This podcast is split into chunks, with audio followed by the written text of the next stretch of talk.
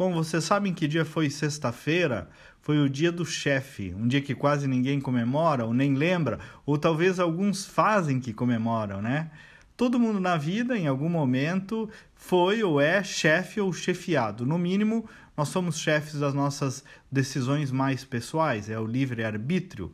Mas a questão é que, seja numa empresa, seja numa família, seja num governo, para que qualquer organização social funcione, ela precisa ter uma cadeia de comando, um fluxo de decisão.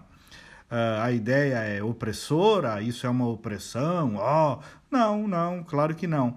A ideia de uma sociedade sem hierarquia, muito inspirada lá no comunismo, não deu certo em lugar nenhum do mundo.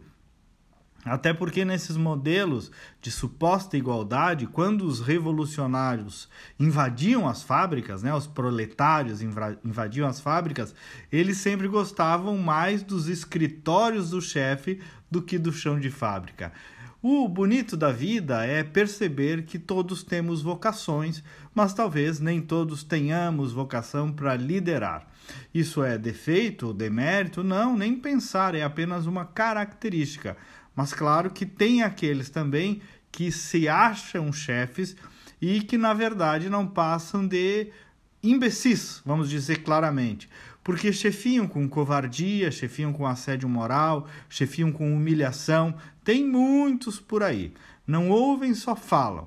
Na verdade, não lideram, amedrontam mas tem também os que são vocacionados para liderar e fazem disso inclusive, inclusive um ato de amor e de desprendimento em favor do outro, em favor do grupo. Enfim, para funcionar bem, o mundo precisa de chefes, sim, precisa de líderes, de bons líderes. Então, por que não? É uma data para comemorar.